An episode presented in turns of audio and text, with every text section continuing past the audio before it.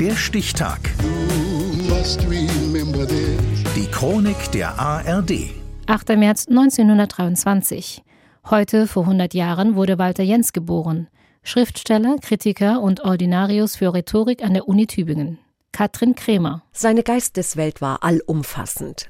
Der Literaturwissenschaftler und Philologe Walter Jens war ein Denker durch und durch, ein Intellektueller par excellence. Als Schriftsteller verfasste er Romane, Essays und Hörspiele.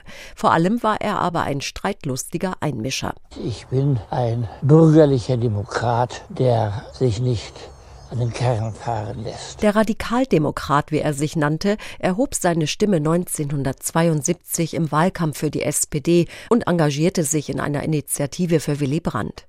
Der Pazifist Jens wurde zu einer Galionsfigur der Friedensbewegung und nahm 1984 an einer Sitzblockade gegen die Stationierung der Pershing-2-Raketen in Mutlangen teil. In Mutlangen wurde gezeigt, wie verführerisch und ansteckend, wie zeichensetzend und zum Umlernen einladend Friedlichkeit sein kann. Ich glaube, dass ein Intellektueller leider Gottes keinen Krieg verhindern, kein vernünftiges Gesetz durchbringen kann, aber er kann einer Gesellschaftsordnung vorausdenkend zuarbeiten.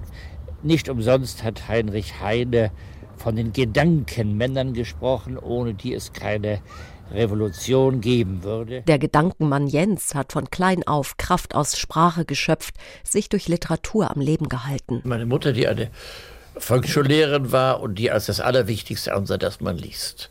Ich war schwerer Asthmatiker, schon als Kind habe ich nur durch Lesen mich entfalten können. Jens machte 1941 Abitur und blieb aufgrund seiner Erkrankung vom Kriegsdienst verschont. Stattdessen wurde er in seiner Heimatstadt Hamburg als Luftschutzhelfer im Hafenbezirk eingesetzt. Und nun kamen morgens 60 Prostituierte und ich fesselte sie über Luftschutz. Und am nächsten Tage kam die Puffmutter und sagte, Herr Student, meine Damen waren sehr zufrieden mit Ihnen.